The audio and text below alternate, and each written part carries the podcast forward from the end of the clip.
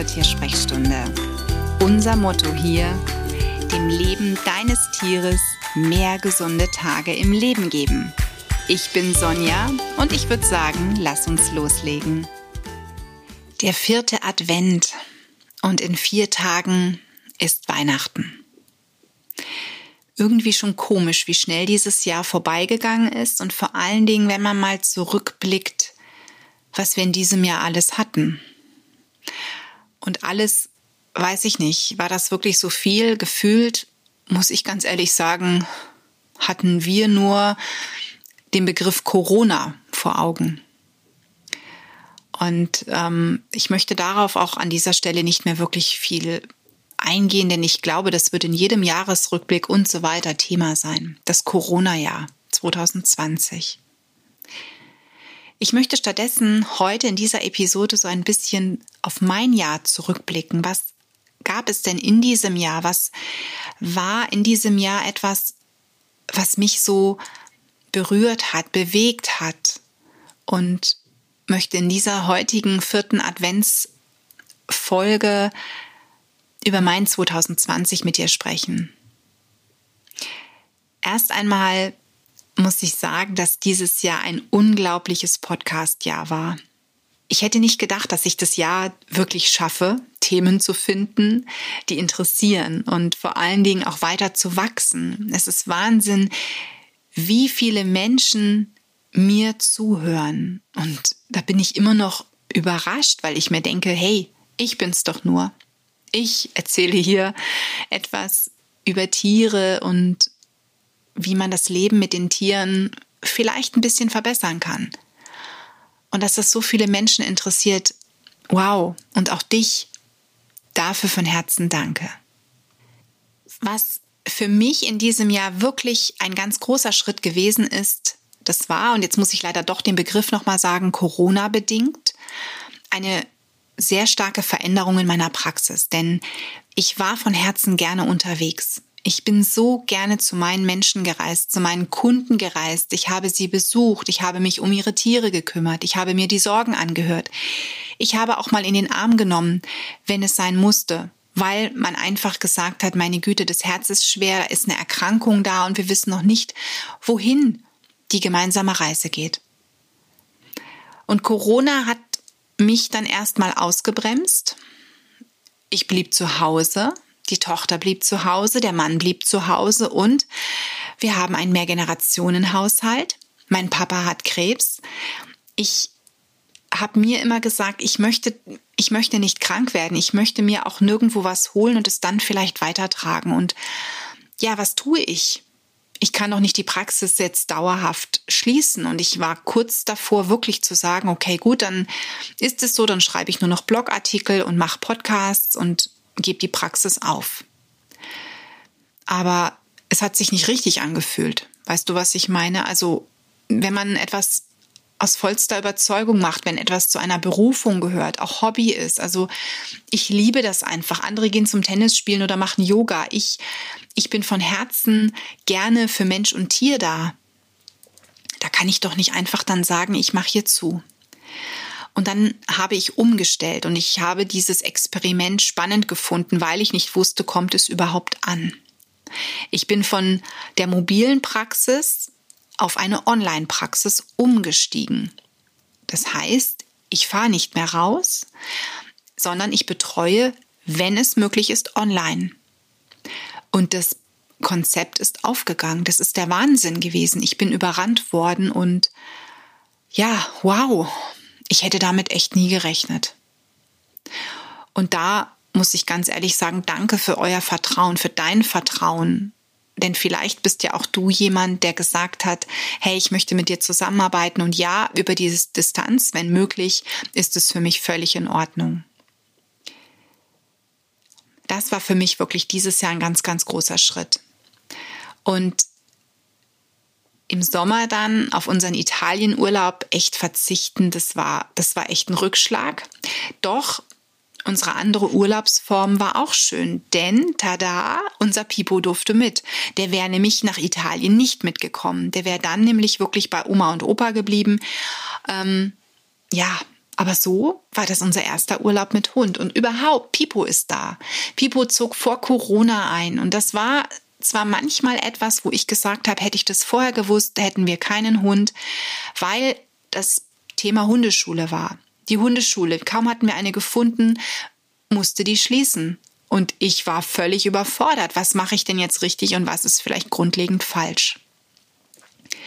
Und an dieser Stelle ganz großes Dank an unsere Trainerin Monika Rode von Hundeachten, die so toll uns auch online geführt hat, die immer ein offenes Ohr hatte und bei der wir endlich wieder trainieren dürfen. Da bin ich so glücklich, denn das bringt Pipo so viel und auch mir.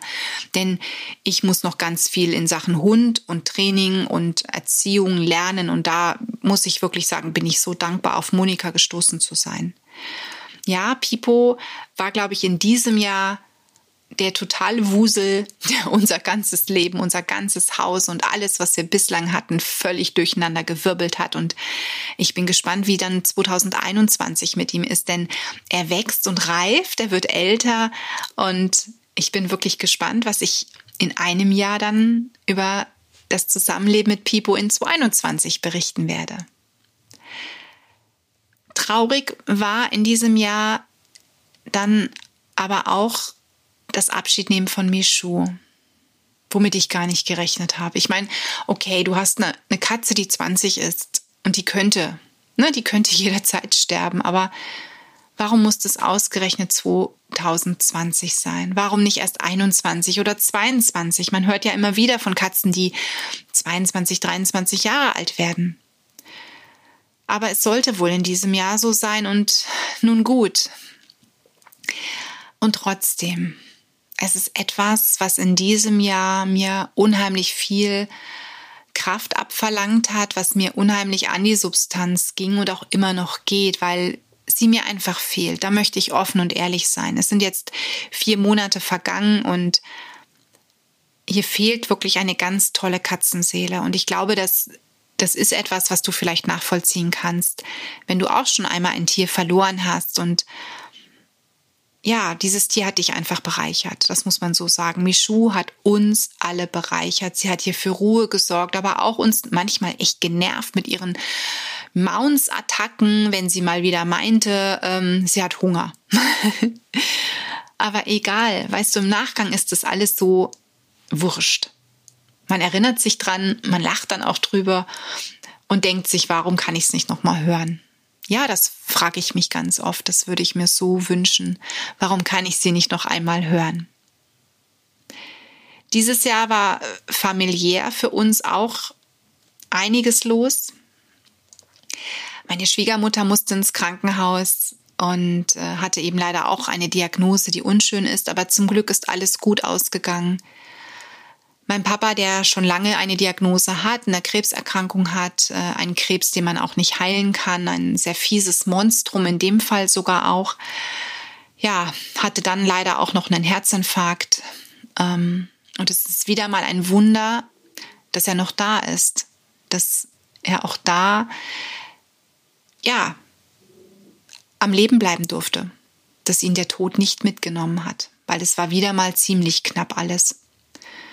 Und für mich ist das immer noch so ein Wunder, dass ich sage, Papa ist immer noch hier. Das hätte ich Anfang letzten Jahres schon nicht für möglich gehalten, als wir da wieder diese Diagnose hatten, der Krebs ist zurück, ist auch überall vorhanden. Und dann war er Ende letzten Jahres wieder weitgehend krebsfrei. Und ähm, die Abstände, dass dieser Krebs halt leider zurückkommen, die werden immer kürzer die Nieren arbeiten nicht mehr richtig. Weißt du, das sind alles so Punkte, wo mir einfach auch mein Sachverstand und mein Wissen sagen, wenn die Nierenwerte so scheiße sind, ganz ehrlich, ähm, was hat das noch für einen Sinn? Ne? Oder ähm, wie lange geht es dann noch?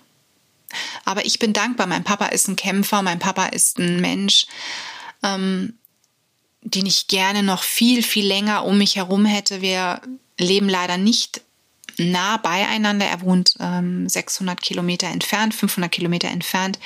Und wir sehen uns nicht regelmäßig leider. Und durch Corona ist es dieses Jahr noch schwieriger geworden.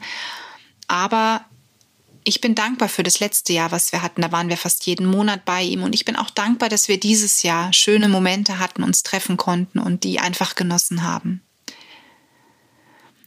Und dieses Jahr ist halt einfach wirklich so ein Jahr, bei dem man auch immer wieder überlegen muss, wir werden alle älter. Ich sehe das wirklich so an meinen Eltern. Ne? Wir sind alle älter geworden. Wir haben vielleicht gesundheitliche Wehwehchen. Ich mit meinen Zähnen dieses Jahr. Oh mein Gott. Und das Thema ist immer noch nicht zu Ende, wenn ich jetzt mal ehrlich bin. Wird mich das wohl auch 2021 noch begleiten. Aber trotzdem, wir sind hier und es geht uns einigermaßen gut. Und deswegen möchte ich eigentlich gar nicht so zurück auf diese Krankheiten und das, was uns ähm, ja zurückgeworfen hat, blicken, sondern ich bin dankbar, dass wir heute hier sind, dass wir so weit gesund sind, dass wir auch morgen noch da sind. Das hoffe ich jetzt einfach mal. Und für mich ist es einfach so etwas, was ich in diesem Jahr wieder erfahren durfte, wie wichtig einfach die Gesundheit ist, aber auch ein achtsames Leben. Einfach achtsam zu sein, denn es kann jeden Tag schnipp vorbei sein. Und die Tage hat mich eine Absolventin meiner Sterbebegleitungsfachfortbildung äh, kontaktiert. Die sagte dann zu mir, meine Güte, ich wünschte, ich könnte das auch irgendwann mal alles so sehen wie du. Und da habe ich zu ihr, und ich weiß gar nicht, wie ich auf diese Gedanken gekommen bin. Manchmal rede ich so aus dem Bauch heraus. Da habe ich zu ihr gesagt, weißt du was? Ich glaube, das ist nur eine Ansichtssache, wie wir uns mit dem Leben und dem Tod anfreunden oder ihn sehen. Und wer den Tod einfach mit einem ich spinne jetzt mal, mit einem schwarzen Mantel sieht ohne Gesicht und dann kommt die kalte Hand und man wird mitgenommen.